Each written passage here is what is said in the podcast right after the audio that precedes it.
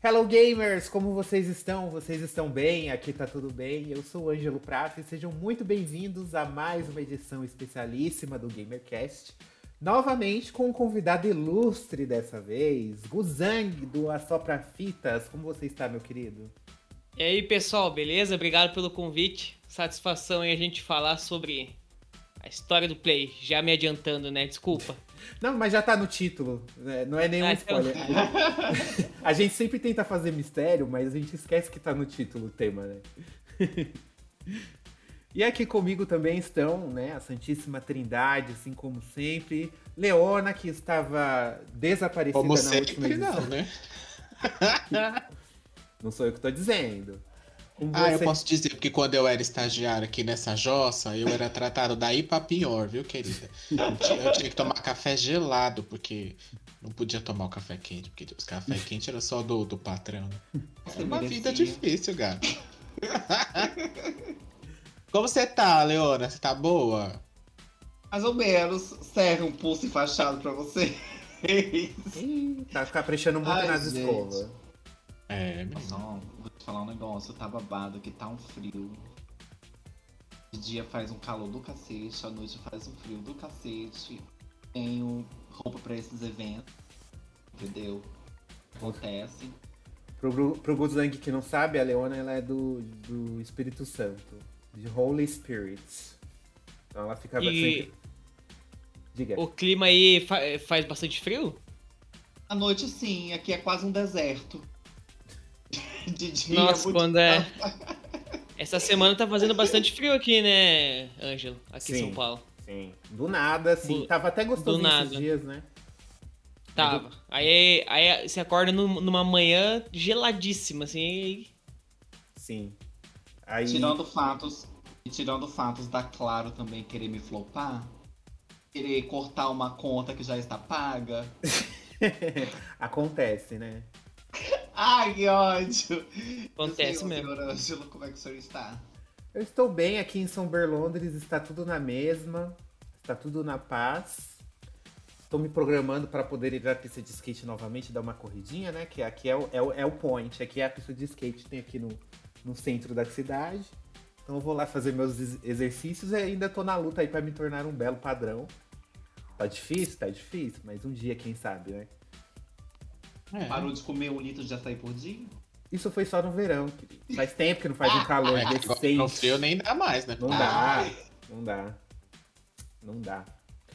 Bom, mas já que a gente já se apresentou aqui, bora Ninguém lembrar. perguntou- Ninguém me pergunta como é que eu apresentou. Gente. O quê? Tênis. Ninguém pergunta como é que Ah, é verdade, eu até esqueci. Então, a gente já se apresentou, o Denis não é importante. Eu queria fazer isso de uma, de uma maneira discreta, né? Mas já que ele fez esse escândalo, se apresente, Denis. Pelo amor de Deus. Eu acho desaforo, sabe? Porque assim, eu vou logo dar um disclaimer aqui. Se você vê o episódio todo final de semana, se você assiste ou se você ouve o episódio, se você viaja durante as nossas redes sociais, saiba que sou eu que estou por lá. Porque essas duas pessoas ao meu Nem sempre. lado, essas duas pessoas ao meu lado, elas fazem só o paninho assim, ó. Ah, tá bom, tá bom. E aí, chega na hora de apresentar o negócio, eu não sou nem colocado, né?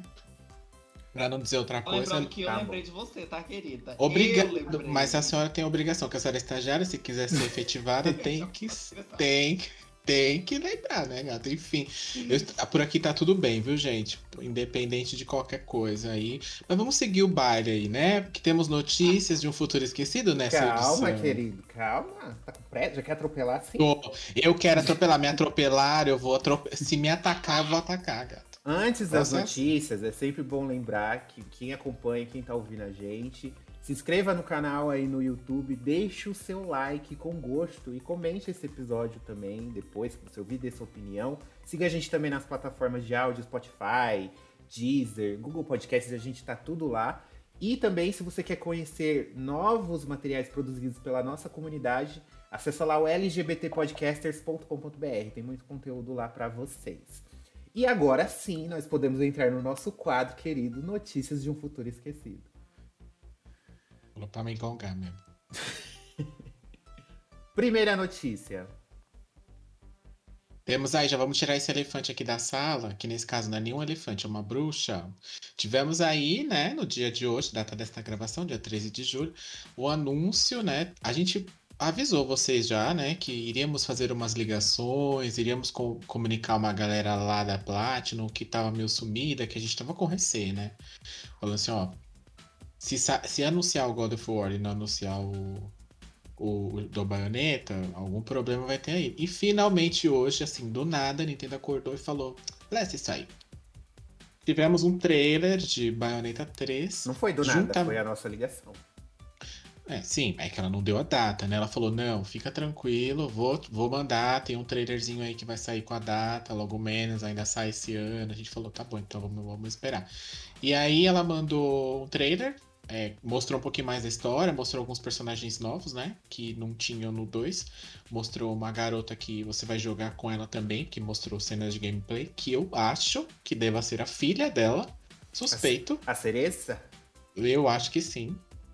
E mostrou bastante umas cenas bem legais de gameplay, mostrou ela, né, com aquele poder mágico dela de ficar nua e atacar os inimigos. É, também eles deram algumas informações, além da data de lançamento, como eu falei, que vai ser pro dia 28 de outubro. Então, galerinha, o negócio. Vai ser um Halloween, perto do o Halloween. O negócio. É, um dia antes, né? O negócio tá, tá puxado aí, viu? Pra esse segundo semestre. Outubro, principalmente, tem bastante coisa da, da própria Nintendo. Acho que tem cinco jogos da Nintendo saindo agora em outubro dessa linha principal. É, jogos principais, né? De grande porte e tal. Fora PlayStation também. Só Xbox eu acho que tá meio pobrinho. Mas isso aí a gente já tá acostumado. É, então é. É, a gente espera o Game Pass mesmo. E aí o. E aí, o que, que, vocês acharam do trailer, hein, gente? Vocês gostaram? Você acha que o Switch vai derreter rodando o jogo? eu confesso que eu não vi. Guzang, você curte baioneta? Conheço pouco, cara. Sei, sei bastante sobre o jogo, mas nunca joguei. Eu recomendo. O 1, ele é bom, mas ele é muito. Ele é, é um hack and slash, né? Então ele é muito parecido com Devil May Cry. O 2 uhum. é, é, é, porque o que mais chama atenção em Bayonetta é a timeline dele. O 2, ele faz uma timeline tão louca, mas se encaixa tão perfeitamente com o primeiro, que conforme você vai jogando, é de explodir a cabeça, assim, o que a Platinum conseguiu fazer com a história. Tanto que eu jurava que nem ia ter o 3. E o 1 é eu acho um bem mais difícil. O 2 ele é bem mais light, assim, pra quem Mas não o 2 é também é total hack slash, ou Sim. muda a jogabilidade, é? Não, tem um. Ele tem, o 2 é, é, bem parecido com o primeiro, só que ele tem um plus, assim, tipo, tem algumas batalhas com chefes que você controla os monstros gigantões lá que ela invoca. Entendi, entendi. Você controla eles. Aí e isso foi aperfeiçoado no 3, no, naquele primeiro trailer que eles mostraram. Tipo, vai dar para você fazer ainda mais coisas com os monstros quando ela invocar eles. Mas é bem legal, eu, eu recomendo. Leona, você jogou baioneta? Mas eu sou fã. Quando ela tirar a arma da xereca, eu já.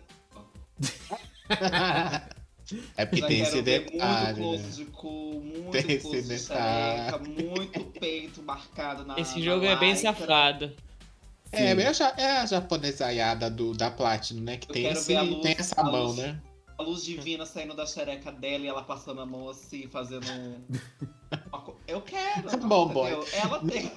Ela tem que dar o que os gays querem. Os Exato. gays querem. A gente pede tão pouco. A gente, não, a gente não gosta, mas quando vem uma diva fazendo essas coisas, a gente aprecia. A gente admira. É, é, ficou, é consagrada, né? E aí eles lançaram é. também algumas informações adicionais. O jogo já tá em pré-venda lá na, na Nintendo, né? Por muitos reais, como normalmente seria. Vai ser 400? É, 300, 299. Ah, pelo menos eles não chegaram na faixa dos 400, que nem The ah, mas Aí... Não, mas aí não dá, né? A gente tá falando de um Switch que é uma geração passada. Não, a já, gente tá né? falando da Nintendo, esse que é o problema, Nintendo. Não, sim, sim, mas. não, não, não dá, né? A gente falou pra ela que a gente tá pobre esse mês de outubro é bom a gente, ela lançar com preço. Até porque se ela colocasse o jogo muito alto, com tanta coisa saindo dentro do mês, talvez a galera ia esperar pra comprar. Sim. Porque ela já lançou o jogo mais caro do que 299, que eu me lembro. Mas, enfim. É, ela também falou que a Platinum também deu uma, uma, uma informação importante que o jogo vai ter um modo que você pode optar ou não por ver cenas inapropriadas, entre aspas, falando, né? Ah, vai ter e um modo pode... família. Vai Aquele ter o jogo modo família tradicional não, brasileira. Vai ter um modo aí, menina. Em que o poder que ela tira a roupa não, não Ela- tira ela a não roupa vai tirar a roupa. nesse caso. É. Enfim, até porque eu não sei se isso faz muito sentido, porque eu acho que esse é o menor dos problemas nesse jogo, porque só ela andando já é, né? Já não é tradicional. Né? Ela só vai esfregar a bunda na nossa cara vestida, mas. É, Tudo bem. enfim, né? Enfim. É, e no trailer também aparece uma outra, uma outra bruxa que tá de vermelho, então todo mundo tá achando que é provavelmente A a, Jane. amiguinha dela, a Jeanne. É Jane, né? Ou é Jeanne? Não sei se é Jane ou é Janine. Eu acho que é Jane o nome dela. Não, É Janine não é, Janine é brasileira. Ah, então é a Jane, é Jane. É, eu acho que é Jane, enfim. Eu gostei, o trailer é bem legal, que o Angelo falou, eles aperfeiçoaram aquele negócio de que você controlar uns, uns bichos gigantes, e ela vai controlar, inclusive aparece no trailer e tal. No mais, no mais, é, é, o, é isso aí, né, gente? Que temos aí. Estão ansiosos para jogar Bonita? Eu não vou mentir, eu vou dizer que Ah, sim. eu tô, porque eu, eu, sou, eu gosto. Apesar de eu não ter me dado muito bem com o primeiro, que eu achei o primeiro muito difícil. Principalmente quando você vai chegando nos últimos levels, assim, é um, é um nível de dificuldade que você fala, meu Deus. Hum. Passou mal, Mas- mas terminou. Terminei, porque, né, o Denis me conhece, o Denis sabe, se não tem um modo de bazuca infinita, eu já fico meio. O, o Angelo é daquele que ele morre e o jogo fala assim: gostaria de mudar a dificuldade para o fácil? Eu Ele, falo, "Claro, por que não perguntou antes? por perguntar. Por que não perguntaram antes? É isso que eu falo. Mas o 2 é muito gostoso de jogar, gente. O Eu vou 2 jogar eu, o 2 de novo. eu o zerei um eu comecei e eu achei difícil de engolir, assim. Até porque ele tá meio feinho, assim. Não gostei tanto. Ah, é o porque 2 tá melhorzinho. é o mesmo motor gráfico do 1, né? Então meio que, tipo, não parecia a nova geração quando saiu o 2. Parecia É. uma versão polida do primeiro. Eu, eu achei que os gráficos estão ok, assim. Por, é Switch, não tem muito o que falar nesse É. sentido, mas, por exemplo, eu notei uma diferença muito grande do, dos gráficos da baioneta e dos demais personagens quando aparecem em algumas CGs, assim, eles estão meio estranhos, assim, perto dela. Eu acho que a resolução dela deve estar maior do que o do restante do cenário, enfim. Sim, Mas não tem. É o sacrifício que se faz para rodar um jogo no Switch, né? é. Bom, e a próxima notícia que nós temos aqui é que os primeiros jogos da nova PlayStation Plus vão chegar ao serviço no dia 19 de julho. né, Uhum. finalmente. E que joguinhos são esses? São joguinhos bons. Eu preciso dizer que a PlayStation começou bem, mas o Deluxe, o plano Deluxe ainda tá dando uma derrapada, né? Porque aqueles jogos lá, eu nem conheço aqueles jogos que eles anunciaram pro, pra entrar no Deluxe. Sinceramente. Mas vamos falar de coisa boa. Você que tem o plano extra, que já não é tão caro e já tem um catálogo grande, a gente vai ter o jogo do gatinho, Stray, que esse, né, nem se fala. Depois que mostrou o primeiro trailer, o jogo já viralizou, todo mundo tá correndo atrás desse jogo e ele vai ser lançado no Day One. Então, assim, não tem AAA no Day One, mas a gente tem jogo indie. Você viu esse jogo do gatinho, Guzan? Você tá ansioso pra jogar Stray? É, pra ser sincero, eu não vi, não. não vou mentir. Eu vou dar uma olhada agora mesmo, vamos ver.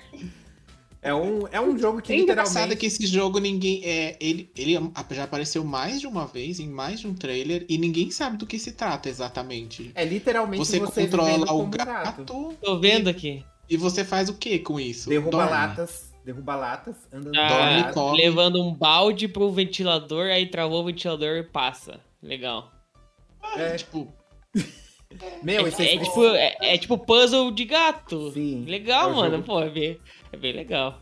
Gente, tem um monte de gente ansiosa pra esse jogo, vocês não têm noção. Tem esperando 3 a minha milhões de aqui views do o gameplay dele. Quando o pessoal ficou sabendo que ele ia sair no Day One, no, no- na Plus, o povo surtou.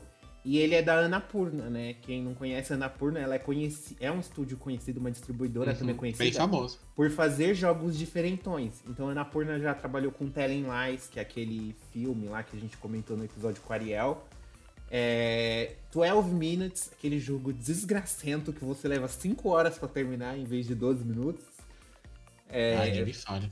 Foi a Annapurna também que, que trabalhou nele. E agora Stray. E é um jogo indie. Então, assim, o pessoal tá bem ansioso.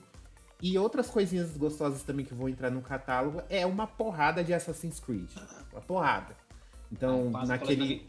Ubisoft Classics lá, você vai ter a saga clássica lá do Ezio e tal, você vai ter quase ela aqui completa praticamente no, Já? agora no, no, Uh! no 19 de julho.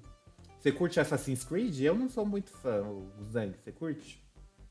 Eu joguei todos até o Black Flag. Depois eu dei uma parada de acompanhar. Os últimos eu não joguei. É, o Denis, se eu não me engano, o último que você jogou foi o Orange? Ou... Ah, não, foi Não, o Valhalla. eu né? joguei o Valhalla. Eu, jo- ó, eu joguei o Orange, o Valhalla e o Odyssey. Exatamente nessa ordem. E depois eu tentei jogar o, o antigo, que eu acho que era o, foi o 3 que eles lançaram remasterizado. É, foi o 3 que eles lançaram remasterizado. Eu tentei jogar ele uma vez na. Porque eu lembro que eu comprei um, um Assassin's Creed e o 3 veio de brinde na compra. Hum. E falei, ah, vou tentar. Mas eu achei bem, bem assim, Travado? bem travado, porque eu tava acostumado com os outros, que é mais mais liberado mesmo, né, e tal. E eu achei o, o gameplay dele meio ruim, assim, meio, o boneco meio duro. Esse foi o Mas eu que eu zerei. a dizer que é porque eu tô- tava acostumado com o outro, que o boneco encostava em qualquer lugar e saía escalando, igual um Homem-Aranha, mas é, nesse já não, tipo, é um pouco mais. É mais que lento o- também. Eu acho que dos principais, né? Sem ser os spin-offs, os que tem o número 3 é o mais renegado, assim. O pessoal é meio pé atrás com o 3. Pode ser por isso que ela tava dando de graça, né? que- Faz sentido. Mas eu vejo muita gente falando do Brotherhood, que é segundo o que eu vejo quando eu fui ler a respeito do é, dessa, dessa saga do dessa saga mais antiga, dessa desses mais antigos é o que o pessoal fala bastante, tanto esse Brotherhood quanto o 2, se eu não me engano. Uhum. Ou o 2 é o? Bro... é, Sim, o é. 2 É porque eu não depois se do o dois é o do... É, Brotherhood ou um é um e o outro é outro. é porque a saga É, do o Ezio dois- são três, né? Isso. O Brotherhood é tipo uma DLC, mas não é DLC, é um jogo separado. Ah, mas ah, é. tá. É o, Tá. é o 2, o Brotherhood e o Revelations, não é? Eles são todos da mesma Exatamente. saga. São É, tudo- aham. É porque o primeiro não é o Ezio, né? É o outro Não. menino. É o Altair. É o Altair, isso mesmo. Aí no 2 é. No 2 Revelations e no, Brotherhood. no Brotherhood é o Ezio. E o Desmond, né? Hum, Mas aí. É. No, no um também. E depois a história deu uma dispersada também, né? Depois que terminou a parte Desmond, que era o protagonista dos primeiros, a história. Eu nem sei onde, como é que tá o rolê. Se tem É, ainda o quem rolê que é o da. Ancestral da vez? Eu não sei se tem Abstergo ainda, se tem esse rolê de ver as memórias, ou Tem. eles já começam no, Tem. no passado. Tem. Não, Ainda isso tem? tem? até no Valhalla tem. Entendeu? Você já. Por exemplo, o bom do. O que eu mais gostei desses todos é o Oranges, porque ele conta a criação da, da- Da dos assassinos lá. Não, Ah. a criação dos assassinos, que é onde, onde acontece o rolê do Ezio e do. E do garoto lá. Inclusive que quem, entre aspas, falando quem criou é uma, foi uma mulher, inclusive, que é a. A mulher do protagonista do Oranges. É ela que meio que, que cria ali uma, A uma liga de assassinos em que depois vira essa que, é- que o pessoal conhece da, da série inicial lá. Leona, você já se aventurou no parkour de Assassin's Creed? Ah, joguei aquele do Egito. O É Orange. Orange. Joguei esse, só esse. Gostou de pular nas pirâmides? Eu achei um pouquinho complicado, porque eu- foi o primeiro que eu joguei, eu não joguei os antecessores. Eu achei um pouquinho complicado, principalmente a parte de movimentação. É. Mas eu te falo que o combate desse é bem mais simples do que o anterior, viu? Que o anterior é bem mais, bem mais complicado de você pegar. Esse tá muito mais. é outro, outro qualquer jogo de ação que você tenha jogado, sabe? Ele tá mais parecido. O outro era bem mais travado, tinha um negócio meio que tinha que defender pra atacar, aquela história assim, sabe? Vou jogar de trás pra frente pra ver o que, que eu acho. É, Pode ser que essa se- é- esse seja o, o, o jeito que você tem que jogar pra. pra, pro Guzang que não conhece, a Leona ela tem esse, esse dom. Eu não sei se é um dom, mas eu vou chamar de dom. Chama uns de dom, Tudo que ela ser pega pra assistir ou pra jogar, ela joga do último que saiu pro primeiro. Aí depois fica reclamando de como o primeiro era ruim e travado. Pô, aí é injusto, né? Ela fez isso com a trilogia de Tomb Raider. Ela fez isso com Euphoria, a série. Assistiu a segunda temporada pra depois assistir a primeira. E é É um isso. problema, né, Leona? Peculiar. Sou diferente. É. E outra coisa bacana também que vai entrar na PlayStation Plus é o, a versão completa né, do Final Fantasy VII Remake. O Integrate, que vem com aquela DL DLC que eu quase comprei, inclusive, quando eu terminei. Agora ela já vai estar completa, mas ela é exclusiva do PlayStation 5. Então, quem tem PlayStation 4 e não resgatou ele na Plus, é, quando ele foi é, cedido para os assinantes, essa é a oportunidade de jogar, mas a DLC é só para quem tem PS5. Vai ter também Marvel's Avengers, mas ninguém pediu. Ninguém quer. Nem, é nem a- nem quem produziu quer. A Sony falou assim, ó, vamos colocar o, o Final Fantasy na lista? Vamos. Ela falou assim, ah, mas a gente tem esse aqui, vou te dar ele de desconto. É, Vai de bônus. de bônus. Aí veio o Marvel Avengers. E também de pro Deluxe, o pessoal lá que tem jogos clássicos, vai ter No Heroes Allowed, de PSP, e Loco Roco Midnight Carnival. Parabéns, hein? Só jogão. Só Eita, jogão pra quem tá pagando o plano mais caro. Eita, tá, valendo, hein? Tá valendo a pena, hein? Tá bem louco esse rouco, louco. Se bem que esse louco, rouco eu já joguei no PSP. É um jogo de ritmo. É legal? Não é ruim, mas. Por favor, né? Por Louco, favor. louco. Tá Louco, bem louco. louca essa Sony ainda. É Tem, tem outras coisas assim, mas não são interessantes. Gente, os principais a gente já falou. E é sobre isso. E É. a lista tá boa, eu curti essa lista. A senhora tem que falar que curtiu mesmo, né? É. Enfim, gente, por que falar. Por falar aqui, a gente falou aqui, né, em Ubisoft, o que já puxa pra próxima notícia, vocês ficaram sabendo que se você comprou, a gente mencionou aqui o Assassin's Creed, se você comprou o Assassin's Creed Liberations, pode, se- e você abrir sua biblioteca e ele não estiver mais lá, não é um bug da Steam, não é um bug Eles- da Epic, nem nada do sentido aí. Porque o que aconteceu, Leona? O que O que aconteceu? aconteceu, meu amor? Que você comprou e não levou. É isso. Entendeu? Você, na verdade, Aceite. você só alugou. É igual quando você ia na Alugou. locadora, né? Quando você é dos anos 90. Você ia na locadora, você alugava e tinha um prazo pra devolver. Aqui foi a mesma coisa. A questão é que você pagou, né? É porque esse Liberation era um Creed de PS Vita, na verdade.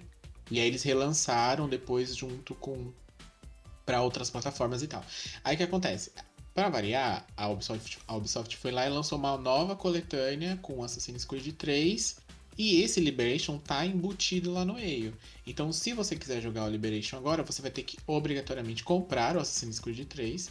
Aí você me fala, ah, mas eu já tinha o Liberation, não posso jogar só ele. Não, a Ubisoft não quer que você. A Ubisoft quer que você jogue o Assassin's. Compre o Assassin's Creed 3 a todo custo. Ela já É deu de graça, a- agora ela vai botar o outro pra, pra no combo pra você jogar, enfim. A história dos dois, ela acontece meio que ao mesmo tempo. E tem até um, um trecho, eu acho que no Liberation, que os dois protagonistas se encontram. Mas Uhum. assim, né, gente? Se você comprou uma mídia digital, por mais que seja digital, né? Você comprou o bagulho, ele tem que ficar lá disponível. É, é diferente de você tirar da loja para que outras pessoas comprem e dar só a opção para novos compradores comprarem É, a coletânea. É, tanto que diferente. na loja não existe mais o jogo. Você não compra ele mais individualmente. Mas agora tirar de quem já comprou, eu não entendi por quê. É, enfim. É, A gente não tem o telefone de ninguém da Ubisoft neste É, momento Então, falar. É, mas assim, isso abriu uma discussão que eu tava vendo até uma, uma- o pessoal falando, abriu uma discussão no sentido de é, até, em- até que ponto. muito se falou, e a gente até comentou isso em alguns programas passados, acho que foi no anterior ou no, no de luta, eu acho, que é a questão de.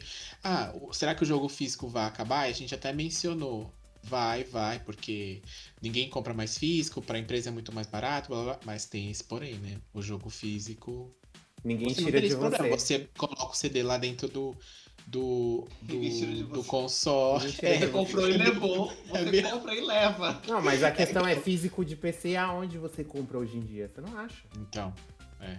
É digital Esse é o ponto. Não. Esse é onde eu chegar, né? Tipo, não existe, né? Nesse ponto. Nesse... Mas sempre Antigamente ainda a tinha, corrente. né? O CD-ROM e tal, mas hoje em dia nem, nem é, por exemplo, é muito difícil você achar hoje um notebook ou um PC que você compre e venha um, um drive de CD, porque não. Né? Diferente tem. do. É, diferente do nosso. do querido PlayStation que nós vamos comentar aqui, o 1 e o 2, que foi a revolução introduzir o CD, né? Tipo, nesse Hoje em dia, tipo, ninguém mais. Tanto que a maioria dos jogos do, dos videogames, por exemplo, o Xbox, o que mais sai é o Series X, o S, né, no caso, que não tem CD, tipo, você nem tem essa opção de jogar em CD. E se você tem os também, obviamente, Preço, né? que estamos falando de preço, Agora no Mas- Prime Day tava menos de dois mil reais o Series S, É. você achava? Sim, mas, por exemplo, eu duvido que se ele tivesse uma versão com disco e sem disco, se é com disco ia vender, sabe? Eu acho que. Eu não sei, porque. Só que. Porque a única coisa ruim é que se você já tem o jogo do Xbox antigo e é a versão CD, não tem como você jogar. Eu acho que né? aqui no Brasil ainda é muito forte essa questão do disco, por quê? Aqui vale muito a pena. Você É. compra muito mais em conta. Porque os, os revendedores, tipo Magalu, Casas Bahia, eles. Você pode ver, na loja da oficial dos consoles, tá sempre um pouquinho mais caro.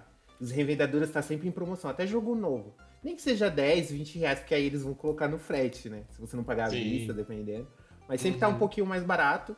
E mídia física entra em promoção mais barato também, porque ela tá lá ocupando o estoque do cara. Então o cara tem que se livrar daquilo.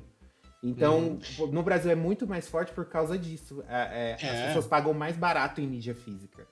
E eu conheço muita gente que joga, termina o jogo em versão CD e, E passa pra frente. Revende. Então, tipo, e aí vende muito mais em conta também. Eu lembro que eu até comentei aqui uma vez.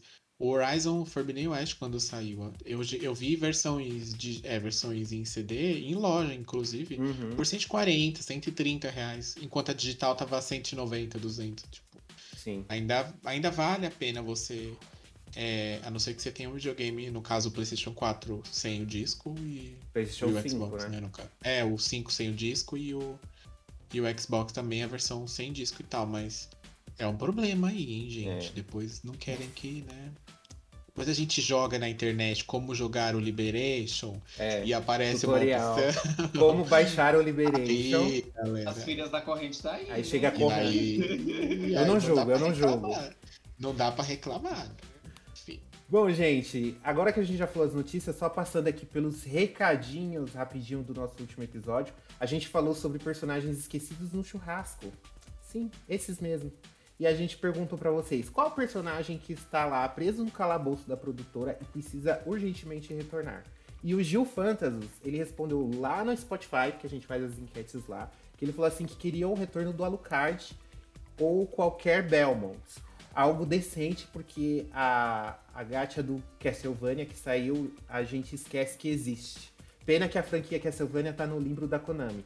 Tá tudo no limbo da Konami, né? Então, junto com Até Castlevania, a você Konami pode tá no limbo da É. Konami. você pode Tá colocar tudo junto aí. E o El Chapa, ele disse, quando criança eu adorava jogar Croc, Legend, Legend of the Gobbles. Fica a dica aí pra salvarem o crocodilo do calabouço. É, ouvi muito falar desse, desse, desse jogo, especialmente no, no PlayStation 1, né? Que vai ser o, o tema dessa semana aqui. Uhum. E também tivemos comentários no YouTube, no nossa, na nossa última edição também, sobre essa questão dos jogos. Deixa eu só abrir aqui rapidinho. O Guilherme Bizarro ele falou: Hello gamers, já que estamos falando de RE, deixo a mais injustiçada de todas, a Sheva. Bem construída, carismática, com inte- só não tem uma inteligência artificial muito boa. Empoderada Mas e é jamais tombada. Foi totalmente humilhada pela Capcom ao ter sido criada para ser descartada. Poxa, custava mostrar mais dela e do Josh, meus favoritos de RE5. Jill, Chev e Josh totalmente ignorados. É, se a gente entra em, Playsta- em Resident Evil especificamente, a gente vai achar uma tonelada de personagem esquecido pela Capcom. Porque a Capcom, ela, gosta de- ela aumenta o lore de Resident Evil de um jeito sem controle nenhum. Ela vai aumentando. Vai aumentando botando gente lá. Vai botando a galera lá. E aí, seja o que Deus quiser, é assim que eles fazem. É. Tem um. A gente recebeu um recadinho da nossa amiga, vou ler aqui rapidinho, da Lady Surto lá no Instagram. Ah, que maravilhosa. Que ela mandou uma mensagem, ela mandou uma mensagem super fofa, inclusive corrigindo a gente de algumas informações que passamos improcedentes. Culpa o que pode acontecer, porque a gente já é velho esclerosado, enfim. Ela falou: Olá, gamers! Estou ouvindo episódio sobre personagens esquecidas do churrasco e vim fazer umas correções sobre a história da Larinha, Lara Croft, que nós comentamos. Hum, A mãe dela morreu em acidente de avião, que deixou o pai dela obcecado em buscar a imortalidade para reviver a mãe dela. Isso aparece na missão da mansão, se eu não me engano, essa historinha, né? uhum. É, daí deu todo o BO com a Trinity, que o pai dela topou com a Trinity nesse meio do caminho, que matou o pai dela, no caso. Quanto à sexualidade da Lara, os quadrinistas de Tomb Raider, Inferno, que é o nome do quadrinho da HQ, tinham como objetivo fazer com que ela percebesse que realmente amava a Senna romanticamente, mas a Dark Horse, que é publica, quem publica a HQ, e a Square, que estava envolvida no meio, como a gente sabe, vetaram um beijo que ia rolar nessa edição em que a, a Lara descobre Se eu não que me gostava engano, da Sam. É quando a gente falou da A saga, falou, né? a gente falou disso, eu esqueci. Esqueceu. E a gente também falou que os héteros boicotaram a Lara Croft. Uhum. Enfim, é... E aí, em vez do beijo rolar na HQ, rolou um abraço. Ainda rolou a, a confissão da, da, da Sam, mas foi só um abraço carinhoso ali, a lá Avatar, a Linda de Cora, pra quem assistiu, né, entende o que eu estou falando. É, e ela falou que a Sam é mencionada num áudio em Rise of Tomb Raider, e é só isso mesmo. Nos quadrinhos ela foi explorada, mais como a gente comentou, além dessa do inferno, ela apareceu em outras edições, mas no game ela foi esquecida, Esquecida. realmente. E aí ela falou que adorou o episódio e que tá com saudade das mulheres esquecidas. A Jill Valentona e a Sam, no caso que a gente comentou. Obrigado, Lei Surta, por, pelo seu, pelas suas correções. Isso quer dizer que vocês estavam ouvindo atentamente o que estávamos falando. A gente isso é uma pegadinha, né? A gente colocou A ali. gente tava pá, fazendo um teste. é, a gente tava fazendo um teste pra saber se vocês estavam ligadinhos, enfim, obrigado. E é isso, você pode mandar uma mensagem lá pra gente também no arroba GameOverblog no Twitter, no Instagram ou no Facebook, né? Ou pode deixar aqui nos comentários do YouTube também, que a gente lê na próxima edição. É isso. Bom, gente, depois que a gente deu, fez essa introdução gigantesca aí, bastante coisa que a gente falou, bora entrar no nosso assunto, porque a gente chamou o Guzeng aqui, porque a gente já até falou pra ele nos bastidores aqui que ele é o nosso especialista em história gamer. Tão mal de especialista, então. É, se você mora, se você mora debaixo da pedra, sempre tem a galera debaixo da pedra. Conheçam o canal lá do, do Guzang, o Assopra Fitas. Fala um pouquinho aí do seu trabalho, faça o seu, seu merchan, Guzang. Do que, que você faz no seu canal? seu peixe. É, O Assopra Fita já tem 10 anos, já fiz um vídeo de tudo que é jogo. Hoje em dia eu sigo uma linha mais assim de listas de curiosidades e vídeos de algumas antiguidades assim. Mas é bem variado, sabe? Fala desde videogame de fita até jogos novos. É, é bem diversificado. Mas é mais nessa linha de curiosidades mesmo, hoje em dia. É, o, o- o seu canal é muito bom por causa disso. Todas as vezes tem um negócio lá de, de curiosidade que eu a- acabo clicando pra ver, porque eu falo, mano, eu não sabia disso. Aí Tem um- bastante coisa de específica de play também, bastante coisa. Então curtam, cur- procurem lá só pra fitas.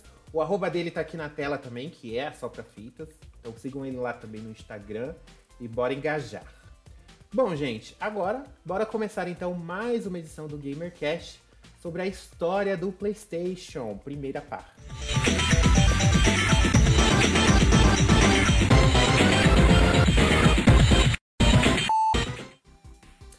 Bom, gente, é, o PlayStation 1, ele já, né, tá quase fazendo aí 30 anos, em 2024 ele vai fazer 30 anos na história. E ele foi lançado originalmente em 94. Só que antes desse lançamento rolou algumas tretas que a gente vai entrar mais aprofundado aqui. Mas antes eu queria saber, vocês tiveram PlayStation 1? Guzang, você teve um Play 1? Foi um console que marcou a sua infância? Cara, eu não tive um Play 1, mas eu joguei muito Play 1. Eu jogava principalmente na casa de amigo meu. Eu era aquele tipo de moleque que ia na casa pra jogar videogame, era cara de pau. Mas eu também tinha um emulador no PC. Não rodava todos os jogos, mas rodava a maioria. Então eu joguei muito Play 1, mesmo não tendo Play 1 quando eu era moleque. É, eu fui ter depois de mais velho na coleção, mas joguei muito mesmo não tendo um. Você Nas coleciona locadoras console? também. Hoje em dia sim, aham. Uma coleçãozinha aí. Uma, uma coleçãozinha aí. Coleçãozinha aí, né? A gente vê, ou a pessoa Humilde. Tem 500 consoles de marcas e modelos e Game Boy de sete cores do arco-íris, um negócio de louco. É uma coleçãozinha. Tô começando agora. Eu, eu, eu também tô nessa vibe, eu não tive um PlayStation 1, porque na época que eu era criança, é, o Super Nintendo ainda tava muito popular no Brasil, então o PlayStation 1 era um, Sim. era um console de gente, né? Que tinha um poder aquisitivo Eu, maior. e, e nessa época, Angela, em casa tinha um Mega Drive. Então imagina, eu tinha o Mega Hum. Drive e tinha o Play 1 pra jogar. Então depois que você conheceu o Play 1 era. Era até difícil jogar, né? Porque o negócio era 3D, era bem à frente, né? Do que era o. Eu lembro o dia, a primeira vez que eu vi o, que eu joguei num PlayStation 1 era o Street Fighter X Plus, aquele X Plus que eu vi na tela, eu falei, meu Deus, Que gráficos Rápido pra realistas. caramba, né? Parece um filme da Pixar. De tão realista que tá esses gráficos. Olha, ah, parece um filme da Pixar. Vai ver hoje. Vai ver hoje, gata. O que, que não é isso aí? Mas pra criança era É. o auge. Galera, Alguns queria- jogos, tipo Resident Evil 2 e o Dino Crisis, lembra que tinha aquela, aquelas cenas CGI, né? Que eram bem diferentes do jogo. Aquilo era vida real. É. Não Sim. tinha como ser mais bonito do que aquelas cenas em CGI lá que tinha, velho. É, você- porque a gente saiu do. A gente saiu de um Super Nintendo em que tudo era pixelado, assim. Era né? desenho. Não tinha muita resolução, não tinha muita opção, e aí a gente deu um, esse salto. Eu lembro que o PlayStation 1, e aí respondendo a pergunta do Ângelo, eu tive não só um, como mais de um, porque ele teve vários modelos. é, mas foi o Rica. primeiro cons... Foi o primeiro cons... Não, gata, porque eu Burguesa nessa safada, época, eu já entrego a safada. minha idade aqui neste momento. Porque eu já trabalhava nessa época e o PlayStation foi o primeiro console que eu comprei com o meu dinheiro especificamente. É, foi, obviamente, que no- foi o modelo. aquele modelo quadradão, que é o primeiro que Primeiro. saiu, e depois eu acabei trocando pelo PS1, que era aquele desse tamanhozinho assim, ó. Tamanho de um Discman. O É, E aí, o, a gente. Em qualquer lugar que você ia, em loja, em, em loja de, Porque na época ele era vendido, inclusive, como brinquedo ainda. é, em qualquer loja de brinquedo que você ia, você via lá, tinha lá o Playstation e tinha uma TV passando cenas de CG. Você falava, gente, o jogo é isso aí, ó. Meu Deus, esse é o mundo, essa tecnologia, isso aí é, é o Parasite Eve lá, a Estátua da Liberdade, as, as pessoas pegando fogo. Gente, eu vou jogar isso. Quando você ia jogar, não era bem isso daí. Mas, é, e aí, a gente, aí naquela época a gente tinha uma, essa quebra de o que é CG e o que é gameplay. Hoje em É. dia já não existe mais É isso. tudo in-game hoje em dia, né? É, é. Hoje em dia isso já não existe, mas naquela época tinha, e era, e era o que chamava atenção, né? E a Final Sony Fantasy sabendo VII também tinha sim. isso, essas ceninhas. Não, e você sabia que quando começava um filme em 3D lá é porque era uma coisa muito importante, né? Era, tipo, É, os pontos chaves da história, né? Que era É, exatamente. Então, tipo, era uma coisa que. De só de olhar você já. E era o tipo de coisa que às vezes você falava assim, a pessoa nem gostava de videogame, você falava, não, só olha essa cena aqui. Daí a pessoa, nossa, não acredito que isso tá acontecendo. É, Porque era um negócio diferenciado e a Sony sabendo disso, ela colocava assim todos os jogos que saía pro PlayStation. Tinha essas cenas específicas, que geralmente eram cenas chaves ali do jogo, sim. que ela era em CGI e tal, era computadorizada, era um negócio mais. Provavelmente nós vamos falar disso mais a fundo depois, mas muitos jogos não usavam nem metade do espaço do CD, né? Que era muito espaço Sim. na época. Então eles Sim. completavam justamente com essas CGs que era o que pesava. Coisa que, por exemplo, o Nintendo 64 não cabia esse tipo de coisa Sim. nele. era Sim. coisa de CD. Você sabia que o PlayStation, se você assiste o canal do Só Preferência, provavelmente você já sabia, porque ele já deve ter comentado isso em alguns vídeos. Mas o, o PlayStation era pra ser da Nintendo, né? Sim. Inclusive. Mas antes de da gente entrar nessa parte, Leona, você teve um PlayStation 1? Não, ao contrário dessa burguesa safada que está aqui, à minha direita. Eu não tive, eu tinha que Eu jogar. trabalhava, eu já, eu já pagava meus impostos pro Eu Fernando era Henrique novinha Cardoso. nessa época, meu anjo. Eu era muito novinha, tá? A Leona contou que acho que o, o console dela foi o PlayStation 2, né? O primeiro. Não, o meu primeiro. É, o meu primeiro foi o 2. Foi, né? Mas bem depois, quase. Já que eu já tinha lançado 3, já tava indo pro 4. Já, tava, já tinha um passada, 4 e você comprou Semana um passada. 1 eu tive acesso porque um primo meu tinha. é, A tia rica, então esse É, primo sempre rico tem, tinha. sempre tem. E é- é, eles, eram, eles são evangélicos, então só podia jogar jogos leves. Então eu passava. Jogos de esporte. Não, eu passava a minha vida inteira jogando Crash Bandicoot.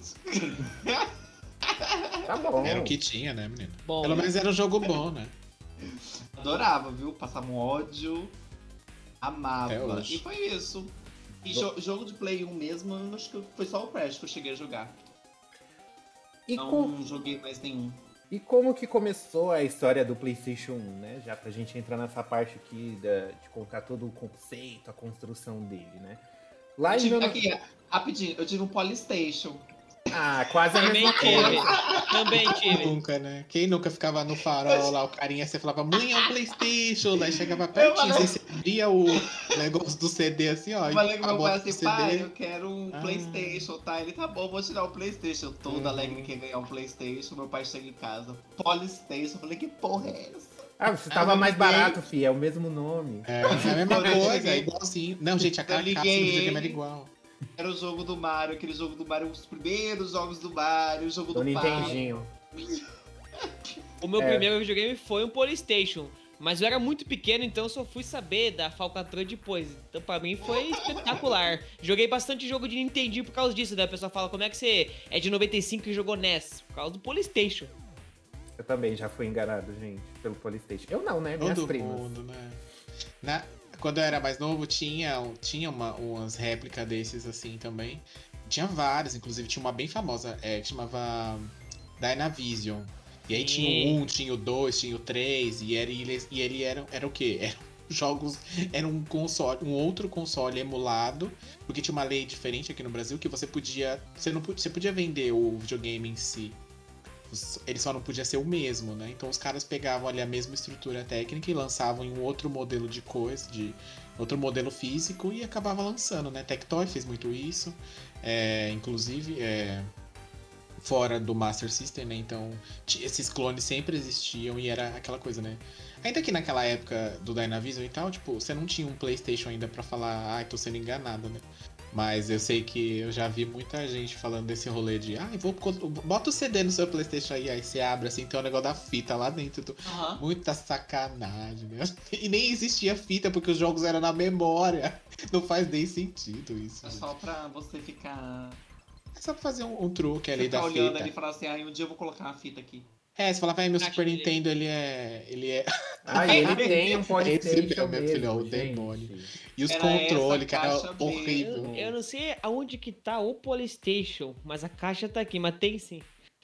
E é igualzinho, é o mesmo modelo do PlayStation 1, do, do, do, do PS1. É, de lá. longe, de, de longe é, né? Você pega na mão, você já É, vê que o é. É Você vê lá os plásticos meio recortados, aquelas coisas todas, mas de longe, assim, no farol, com o carro passando, seu É, pai pesa ali naquele gramas. momento. É. Você falou, olha o Playstation que meu filho quer. Chegava lá, o filho louco pra jogar o quê, meu filho? Jogar um Final Fantasy, jogar um Crash e botava o Mario de 1991. Não, vai jogar contra. Vai Bom. jogar é, a, a- Alex Kidd. E como começou a história do PlayStation 1, né, gente? Pra, pra contar a história do PlayStation 1, a gente tem que voltar pro ano de 1986, exatamente antes do lançamento do Super Nintendo ainda, quando a Sony queria entrar no mercado de games, que ela viu que a Nintendo, né, deu uma revolucionada no mercado depois do, da crise de 83, do jogo do ET. A gente já tem até um episódio falando sobre isso, eu não vou lembrar o número agora, mas a gente vai Uh! deixar a gente vai deixar o linkado aqui embaixo se você quiser ouvir a história da maior crise que teve na história do mercado de videogames, que é ali no comecinho dos anos 80. E aí ela chegou na dona Nintendo querendo fazer uma parceria e conseguiu até, né, fazendo o chip de som do próximo console dela de nova geração, que seria o Super Nintendo. Então ela já meio que tava ali. A Sony ela dominava mais no mercado de eletrônicos, né, com TVs, é, eu ia falar celulares, mas nessa época ninguém tinha Provavelmente. TV, com, rádio. com, com questões de musicais também, né? Ela tinha muito... Essas coisas. Exatamente. E aí, Eletrodoméstico. E aí- quando, quando a SEGA lançou o SEGA CD, que era um, um periférico do Mega Drive, que aí colocava os joguinhos lá pra ler e tinha mais espaço e tal, a Nintendo já quis correr atrás do prejuízo, prejuízo e queria lançar seu periférico também. Então o que, que ela fez? Ela fez uma parceria com duas empresas, não só a Sony, mas também com a Philips, que também era uma gigante de eletrônicos ali na época, para poder lançar esse periférico para o Super Nintendo. Então, no acordo original, as duas empresas ela- elas precisavam ali trabalhar juntas para lançar esse periférico. Só que uma é concorrente da outra. As duas fabricavam praticamente os mesmos tipos de eletrônicos, então ficava meio difícil, né? Você colocar duas empresas que fazem a mesma coisa para fazer É. um negócio em parceria e, aí quem vai lucrar mais, quem vai, Vai fazer um negócio briga. melhor, isso. E não, não tinha como dar sair todo mundo ileso dessa história e foi exatamente o que aconteceu. No início dos anos 90, a Sony inclusive chegou a mostrar o periférico dela de CD pro Super Nintendo e tal. Só que aí começou a rolar uns boatos, começou a rolar umas fofocas nos bastidores de que a Nintendo já tinha fechado com a Philips. E aí, né, rolou uma tretinha por causa disso. Qual que é o nome do, do cara da Sony na, na época aí? Esse rolê é o mais legal, porque as duas é, existiu. Teve um evento em que as duas anunciaram a mesma coisa. Tipo, a, a Sony falou assim, gente, vamos fazer a parceria com a Nintendo para lançar o, o, o acessório para rodar CD, mostrou até uma foto do modelo e tal. No mesmo dia, a Sony falou. É, a, a Nintendo falou, pessoal, tá aqui, ó, a partir do dia tal, com a Philips, a parceria para o drive de CD para o Super Nintendo, daí a Sony mas e eu, tipo, sabe aquela criança que foi abandonada no rolê É. e ninguém, ninguém chamou pra festinha? Foi a Sony nessa situação aí. É o, o, o representante da Sony Electronics na época, que era o Ken Katag- Kataragi, né? Meu japonês tá um pouquinho enferrujado. Ele Foi foi, inclusive, tirar satisfação sobre isso, né? E perguntar, pô, mas o que que tá acontecendo? e aí, né? Ah, e você vai aí? fechar com a Brasil, Philips? e aí? E aí? E aí? Você vai fechar com a Philips? Aí a Nintendo fez a pêssega, falou, lógico Falei, que não, eu te gente, amo né? também, eu amo as duas, as duas são, são minhas filhas, minhas parceiras Aham. de negócio. né?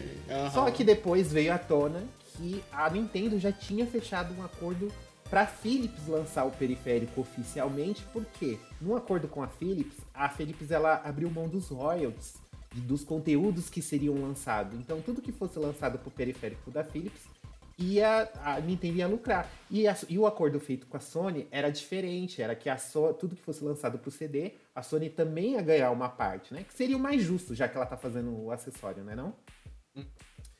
E aí a Nintendo, como uma boa empresa, ela queria o quê? Lucro. Ela queria o que desse mais dinheiro para ela. E aí Desde 1990. 1800, Foi um tiro no pé, né? Philips CDI, exatamente. Então, né? sabe, né? Que Rola um, é, rola um boato, assim. Assim, um boato, assim. Um, um- boato no WhatsApp, rolou uma fake news. Um boato, não é fake news, não, porque rolou mesmo. É que a, so, a Nintendo tinha muita dificuldade com a Sony, por, pela Sony ser nativamente americana, né? E aí, além dessa questão de políticas de trabalho, que são muito diferentes, essa questão de, é, de cultura, culturalmente mesmo, os profissionais da Sony é, eram como eu posso explicar de uma forma bem lúcida? Tipo, é como se você tipo, trabalhasse uma empresa Não batia, de... né? Os caras não se batiam. É, é tipo uma empresa de advogado e uma empresa de publicidade, assim, sabe? É muito diferente. Então, dizem que a Sony, a Nintendo, perdão, optou pela Philips também por, pela comunicação ser mais fácil, apesar que a Philips já tinha tido vários fracassos lá atrás com questões de consoles. É, mas aí a Sony falou: Não, querida, então tá bom. Obrigado, eu nunca precisei de você. Eu nunca precisei de você. Sabe E- quando o boy fica te iludindo, te cozinhando? E aí quando você É vai na mesmo. festa, ele tá lá com outra pessoa. Uhum. Foi exatamente Aí tu faz isso. o quê? Tu vai embora e pega alguém na rua e fala, entra aqui comigo rapidinho. É, enfim, e aí a, a, a Sony falou, não, gata, não, tudo bem e tal. Mas a, a, a Sony acreditava tanto que na tecnologia dela, que era muito boa, até porque ela já. E a, a Nintendo também sabia que era, porque a Nintendo já tinha recebido a questão dos chips lá de áudio e tal da, da, da própria Sony, mas ela quis ser. Sabe o olho maior que a barriga? É essa Tipo história. de som muito bom, por sinal, né? O Super Nintendo tem um som. Exatamente. Tanto que o Super Nintendo tem um, é, um som muito melhor do que tinha o O NES na Mega época.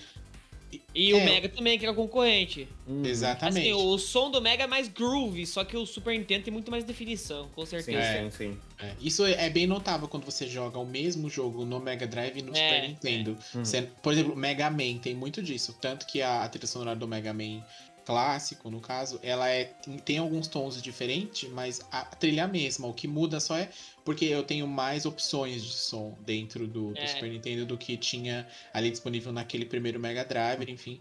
É, mas aí a Sony falou, não, querida, eu vou lançar aqui. Mas não, para, para, para, para, para, para, é para. bom. Antes da gente falar dessa questão da Sony ter tomado essa decisão, precisamos falar sobre o CGI. Né? Porque aí a Nintendo fez o quê? Ela lançou o periférico dela, Ah, Um- bomba, gente, isso aí. Meu Deus do céu. que tem os Quem que tem esse- melhores tem um jogos da Nintendo. Vamos ver se nosso amigo que coleciona console, se ele tem um CGI. Você tem um CGI, ô... Não. Zang? Gostaria de ter, mas é caro, velho. É que você paga Por quê? Porque só teve ter- dois no mundo, né? Um ficou lá na Nintendo e o outro ele tá aí vendendo. O outro ele fica rodando de casa em casa. É igual aquele negócio que eles fazem. com- Fica Cara. rodando de casa em casa. E por incrível que pareça, por mais do CDI ter sido um fracasso, teve vários modelos. A Philips fazia um É. modelo que era, era, era gigante que nem um VHS, fazia, fazia um modelo que era menor, teve várias variações, assim, um negócio que faliu, mano. Sim. E como a Nintendo tinha feito um acordo que ela ia ganhar os royalties de tudo que fosse lançado, ela fez um negócio que é muito raro dela fazer, que é liberar geral. Ela fazer igual a Xuxa. Libera geral, libera geral, então libera. Porque todas as, as principais franquias dela, ela botou pra essa galera que faz jogo de CD fazer. E foi e ela um viu caos. novamente a merda. Foi um Zelda caos. lá. Zelda de merda feita. Zelda é de CGI, a, outra. a Nintendo tem tanta vergonha desse jogo, do Zelda de CGI, que eu acho que ela, ela nem. Ela finge que nunca existiu. Os jogos do Mario também, que saiu pra esse periférico. Gente, se arrependimento matasse, matasse a Nintendo, com certeza tinha voltado atrás. Porque foi E um aí caos. hoje vocês perguntam por que, que ela não libera o direito pra outras mídias? Essa é a, é a Aí, tá o resposta. motivo. é nos- essa é a resposta. Calma. Por que, que ela liberou um jogo, é, os direitos de fazer novamente um filme do Mario, só depois que o filme do Sonic fez sucesso? Hum. É. Ela, ela tem que ver que o negócio vai dar certo primeiro pra poder. É, A experiência não- própria. exatamente. A história tá aí pra, pra mostrar. Ela cansou de agir por impulso. Ela age É. com a mente. E aí a gente chega na coitada da Sony lá, abandonada ao relento, né? Início dos anos 90. E aí o que, que ela fez? Ela falou assim: eu vou mostrar o meu periférico assim mesmo. E aí na, no 91, 92, lá na feira, ela mostrou o PlayStation, que o nome no conceito, no, no começo eles eram separados. Era o PlayStation. O controle era igualzinho do Super Nintendo, já viu uma imagem de- desse periférico. E ele, além do espaço de CD, ele ainda tinha um espaço de cartucho, porque apesar deles já ter firmado com a Philips, a Nintendo ainda tinha um contrato com a Sony rolando. E ficou um climão porque a, o Super Nintendo vendia muito. Então a Sony não queria criar um conflito com a Nintendo justamente porque ela tinha esse acordo dos chips de som e ela tinha que honrar fazer os, os chips de som pro Nintendo. Então ficou aquele climão e ela falou: não, então eu vou mostrar o meu potencial sozinho e vou lutar para conquistar meu lugar ao sol. E como a Sony também era uma empresa que já fabricava eletrônicos há muito tempo, é, a criação de CDs para ela também já era um negócio mais fácil. Ela tinha a Sony Music, ela tinha a É, Ela já Sony, fazia isso, né? a Sony Pictures também, ela já usou todo o potencial de todas as, a- as, as vertentes da empresa para poder fazer o negócio emplacar. E eis que em, 19 em, de- em 1994, em dezembro de 1994, finalmente chega às lojas japonesas, obviamente, primeiro, porque a Sony é uma empresa japonesa, o PlayStation 1, né, revolucionando aí a indústria. Sim. Clássico. E aí a gente ainda, nessa época a gente ainda tinha esse delay, né? De as coisas lançam lá primeiro e depois que vem pra cá. Quase um ano, de- um ano depois que veio pra cá. Quase um ano depois veio pra cá. Olha, nem sei. Eu acho que oficialmente. É porque aqui, crianças, vocês que não cresceram nos anos 90, antes tudo chegava pelo Paraguai aqui. É. Tudo importado assim pelo alternativo. Uhum. Agora que Uhum. diminuiu, porque o, o oficial chega bem mais rápido também. É. Então. Tanto que eu acho que o, o modelo FAT, ele nem chegou a ser produzido aqui ef- efetivamente, se eu não me engano. Eu acho que só aquele modelo Slim deles que, que, que, eu, que, eu sabe, que eu sei que existe produção nacional. Mas é. E aí tinha aquele negócio, né? Porque aqui a gente tava com o Super Nintendo ainda na época e a gente via em revista ou. é, em- o pessoal comenta aquele primo que vai pro Japão, aquele amigo que veio da escola do Japão, enfim, fala, ai, você nem sabe que lá no Japão né, o, o videogame já é de CD, menino, já roda uns bonecos lá 3D, uns- umas coisas doidas, assim, isso aí é jogo do passado, você tá ultrapassado, lá no Japão tá, existia esse esse buraco de tempo entre Japão e especificamente Brasil, né, que lá já, já tinha o PlayStation, no caso, já há alguns meses rolando. E uma coisa que o Angelo esqueceu de mencionar quando lançou a- o PlayStation também é que, na mesma época, a- além do da Philips, existia também o nosso querido amigo Sega Saturn, né? Aqui, numa bela ah, conferência. Esse daí a gente até tem uma edição sobre isso também. A Numa bela da conferência, SEGA. o cara falou assim: o preço vai ser esse, 499 do Sega Saturn. Todo mundo falou: nossa, meio caro, hein, amigo? Isso aí. Daí a Sony chegou: não, pois bem, o PlayStation vai custar menos preço. Tipo, você acha que era 299 na época? Uhum. Não lembro. Acho e aí, que é. tipo, acabou ali o Saturno, né? Acabou ali, porque, né, enfim. Até porque o Saturno nem tinha tanto, tanto jogo que chamava atenção. E aí, aí a Sony saiu. Do, do esquecido no rolê pro dono do rolê, né? Literalmente. Porque daí, cara. Vocês lembram da demo foi- do dinossauro também? Vocês viram? Sim, sim. Que sim, pra, sim. A, a PlayStation, como ela era nova no mercado, ela também tinha que conquistar as desenvolvedoras third party e convencer elas a Uhum. lançar os jogos no console dela. Sim. Então ela mostrou numa feira uma demo de um dinossauro 3D, tal, que inclusive foi homenageado agora no PlayStation 5, no É. no Astrobo Astrobot, como é que chama? Astro Astro Playroom. Room. É. Isso. A última fase é você lutando contra esse esse dinossauro, Dinossauro. com o mesmo gráfico do Play 1, assim, que é uma homenagem Uhum. a essa história. É, e aí ela, era, ela foi muito mais esperta nesse sentido de que. E ela saiu na frente, e daí ela, diferentemente do que rolava, a Nintendo tinha o, sempre teve o ar de soberba, né? Porque ela era líder de mercado há muito tempo, né? E enfim, as outras estavam lá, mas só estavam lá. É, e aí o que aconteceu? A Sony fez aquele primo descolado, né? Chegou na galera e falou: Olha, aqui é mais legal, desenvolve aqui, mandava os kits lá pro pessoal, era mais fácil, tinha uma estética, uma estrutura de PC que era muito mais fácil, Uhum. muito mais semelhante, enfim, então a galera desenvolvia muito mais rápido. O CD tinha muito esse- mais espaço que o É. cartucho. E menos limitações também que a gente falou. Então também tem esse ponto que ela conquistou os desenvolvedores na época que estavam começando ali, porque também não tinha, né? Não era um mercado tão gigante quanto é hoje, por exemplo. É, e aí muito, muita gente foi aprendendo ali e virou desenvolvedor depois, porque aprendeu ali com, com o PlayStation 1, né? Porque ela teve, ela tinha essa política de que aqui vem todo mundo, faz aí o que você quiser que a gente faz o que você quiser que a gente lança. O importante é ter o jogo rodando ali, porque ela não tinha histórico de mercado, né? Nesse sentido, pra ver, ah, vamos lançar aqui uma franquia igual a, a Nintendo fazia com Mario, por exemplo, que se vendia sozinha. Tiveram que criar as suas, né? É, Uhum. e aí ela falou, a gente tem que criar, então vai criando. Os que der certo, a gente continua. Os que não der, a gente. Uma Tem uma hora pouca- eles esquecem que existiu. Tem poucas franquias da Sony mesmo que nasceram no PlayStation 1, né? É. É que depois veio o PlayStation 2 que aí pisou em todo mundo, Só o inclusive Gran no PlayStation Turismo 1, que né? eu lembro do Play 1. Mas assim. é. É. Mas muita coisa de third party nasceu ali e, e, e dali ganhou o seu, o seu, seu lugar no mundo, né? Resident Evil, que a gente falou, Dino Crisis, que a gente falou, é, Parasite Eve também, que são jogos clássicos, que o próprio Crash também começou ali no PlayStation 1, então, né, teve muita coisa que saiu dali, não sendo dela, mas ela falou, opa, né, que nem o próprio Crash ali tá exclusivo, ficou ex- exclusivo para ela por muito tempo e tal.